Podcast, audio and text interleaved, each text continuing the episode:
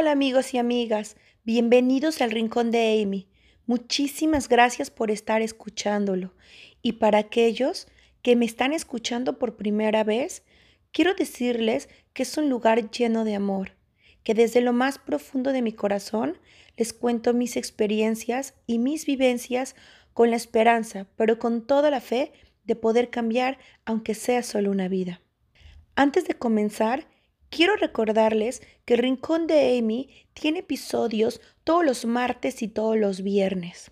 Y que si tienen alguna duda, comentario, crítica, lo que sea, no duden en contactarme en cualquiera de mis redes sociales, ya sea por Facebook, Instagram o email, o por el podcast también. Y ahora sí, comenzamos. El tema de hoy va a ser, ¿qué es lo que no tenemos que decirle a alguien que está pasando por ataques de pánico?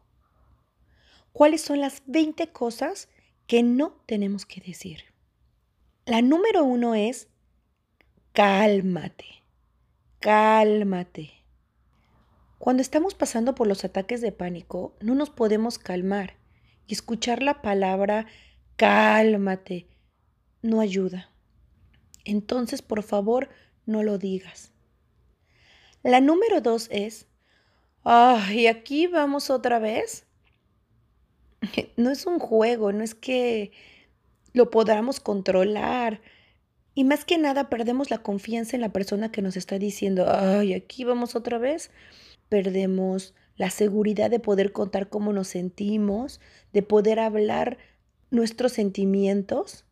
Nos vamos a aislar de esta persona con tal de no volver a escuchar el, oye, aquí vamos, otra vez. El número tres es no decir nada invalidante. Las personas ya somos conscientes de que no estamos reaccionando de manera racional y créanme que hay una muy grande posibilidad de que la persona se esté reprendiendo el no poder ser racional. Creo que pasamos la mayoría de las veces sintiéndonos mal el por qué no podemos sentirnos normal, el por qué no podemos ser normal, el por qué no podemos no tener miedo a algo que antes no teníamos miedo. Entonces ayúdennos en ese sentido en no decir nada invalidante. El número cuatro sería decirle que su miedo es irracional, porque eso no ayudará, porque no detendrá el miedo y no detendrá su ataque de pánico. El número cinco es, yo tengo también ansiedad, lo estoy sintiendo. La mayoría de las veces cuando tratas de ayudar a alguien que quieres mucho, que es cercano a ti, pues claro, te pega su ansiedad, sientes su ansiedad y, dices, ay, yo también estoy sintiendo ansiedad. Pero esto no se trata de ti, de tu sentimiento. Un ataque de pánico es totalmente diferente a tener un miedo momentáneo. Y al tú decirle, yo también tengo ansiedad, vas a engrandecer las cosas la persona que está sintiendo ansiedad y que está a punto de provocarle un ataque de pánico, el escuchar que la persona que lo está apoyando o que está ahí para hacerla sentir mejor le dice, yo también tengo ansiedad, va a empeorar en todos los sentidos las cosas al 100%. Número 6. A pesar de que el ataque de pánico te parezca irreal, incomprensible, es muy real para alguien que lo está experimentando y debes de ser respetuoso con eso. Número 7. Relájate, respira bien y ya. Cuando tenemos la máquina de los pensamientos a todo lo que da, no nos podemos relajar. Y el que alguien te ponga la palabra relájate debe estresar más, porque vas a luchar contra el sentimiento vas a luchar contra la emoción. Y no se trata de luchar, se trata de relajarte por medio de la respiración.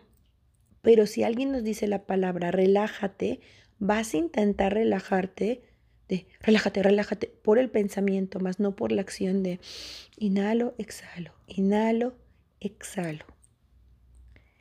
El número 8 Tampoco les digas que las cosas no están tan mal, porque ellos ya lo saben y ser recordado puede aumentar sentimientos de culpa y de vergüenza.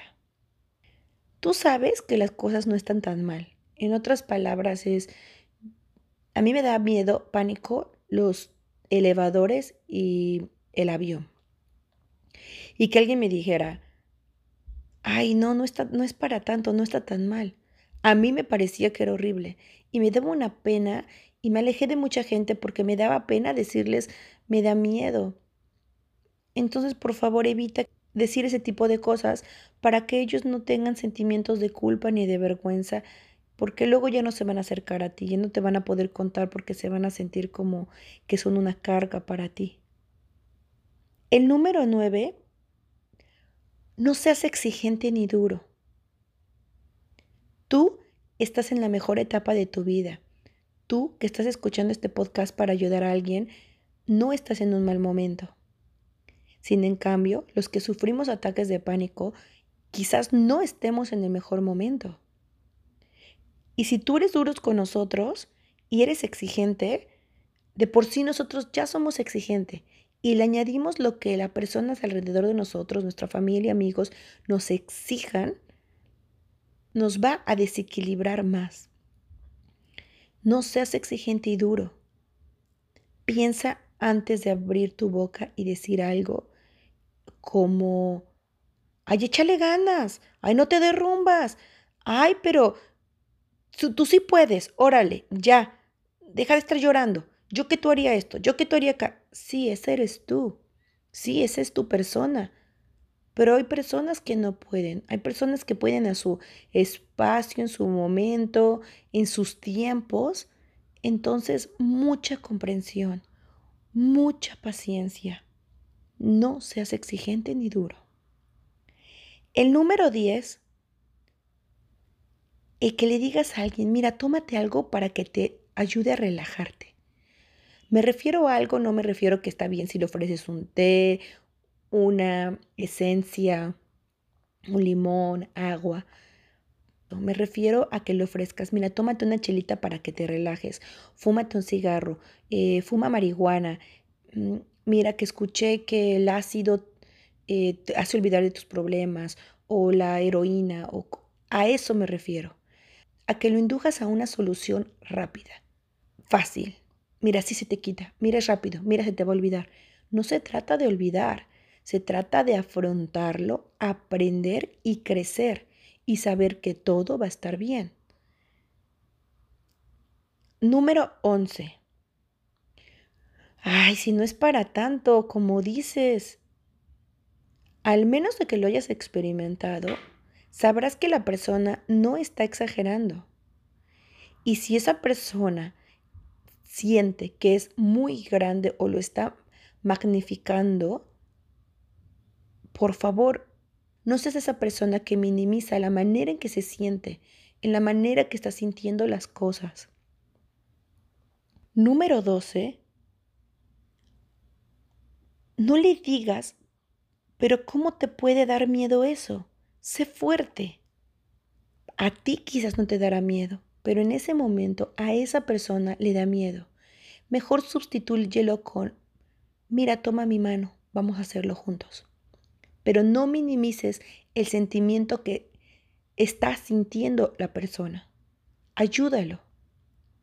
El número 13 Tampoco debes de reírte de ellos o menospreciarlos. No los toques si no quieren ser tocados.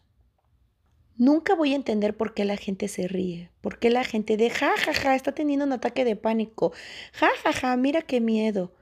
He visto videos en YouTube donde la gente se ríe y digo, es evidente que no saben que es una enfermedad mental, que no lo podemos controlar y lo más difícil, que es un sentimiento horrible.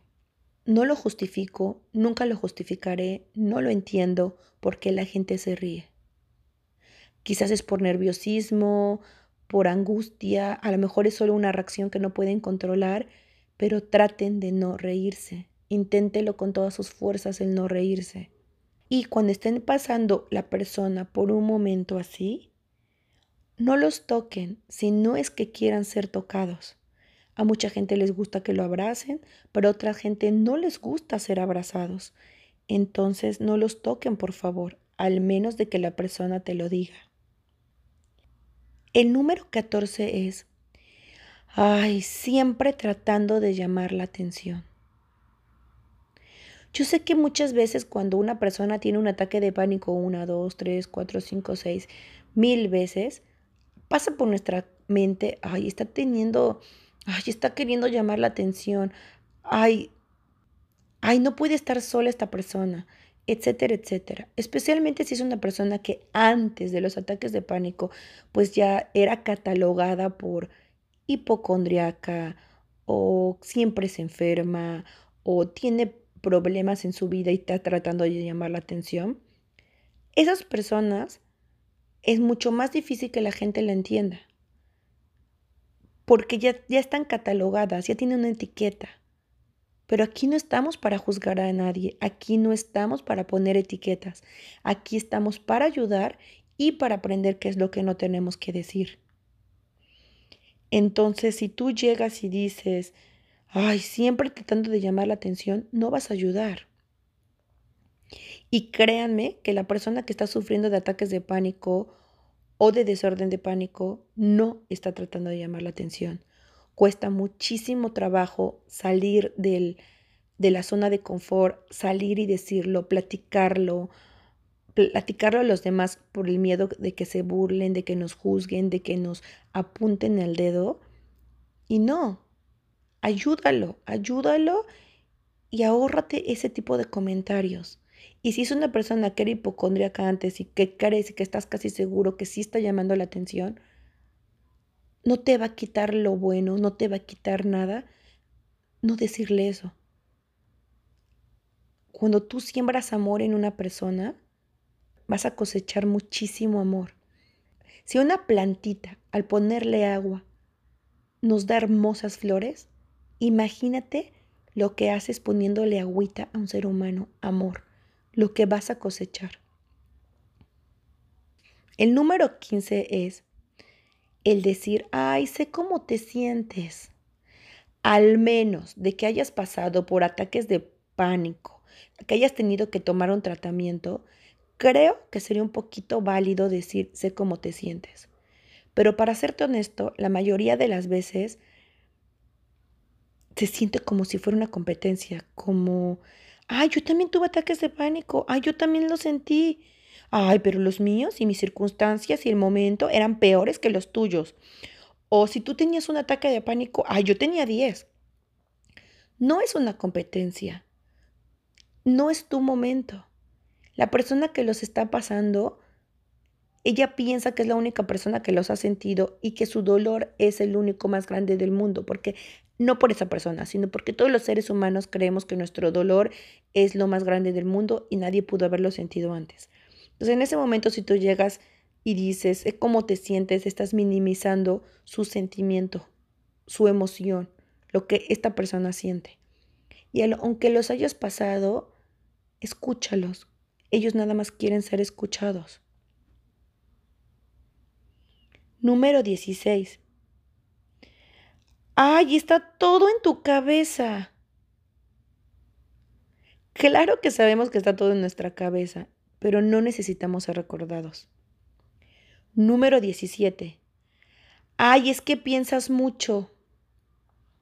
Claro que pensamos mucho porque tenemos muchísimos pensamientos por minuto que no podemos controlar. Claro que pensamos mucho. Y al decirle a una persona, es que piensas mucho, pues piensa todavía más. Piensa, piensa, piensa, piensa, piensa, piensa. Y empeoras la situación. Número 18. Ay, deja de preocuparte. No puedes dejar de preocuparte porque es tu cuerpo entero diciéndote que existe un problema, que tienes que solucionarlo, que no es necesariamente es lo obvio. Pero existe un problema más al fondo. Entonces, claro que se tiene que preocupar esta persona. No lo digas. Y tal vez nuestras intenciones es no te preocupes para que no te sientas tan mal, relájate pero en ese momento no lo queremos escuchar. Tal vez después es así de, mira, no te preocupes, vamos a buscar una solución. Todo depende mucho el tono de cómo digas las cosas también. Número 19. Ay, ya supéralo, échale ganas. Estoy segura que muchísimas de las personas que están pasando por ataques de pánico luchan todos los días, le echan ganas todos los días, se esfuerzan todos los días. Entonces, no porque ante tus ojos creas que no le está echando ganas, significa que no le está echando ganas. El sobrevivir a un ataque de pánico, el sobrepasar los sentimientos, créeme que ya le estás echando ganas desde el primer segundo. Y por último, para terminar este episodio, el número 20 es, ay, tú siempre creando problemas. No los creamos, no nos los inventamos, no estamos creando más drama en nuestra vida. Simplemente llegan, simplemente son parte de nosotros y en lo que aprendemos a lidiar con ellos, a sobrevivir con ellos, a convivir con ellos, a minimizarlos, apóyanos, ayúdanos y guíanos y ojalá que les haya ayudado en algo, que hayan aprendido algo nuevo y que ayudemos a mucha gente. Los quiero y les mando muchísima luz y muchísima energía y amor, estén en donde estén. Bye.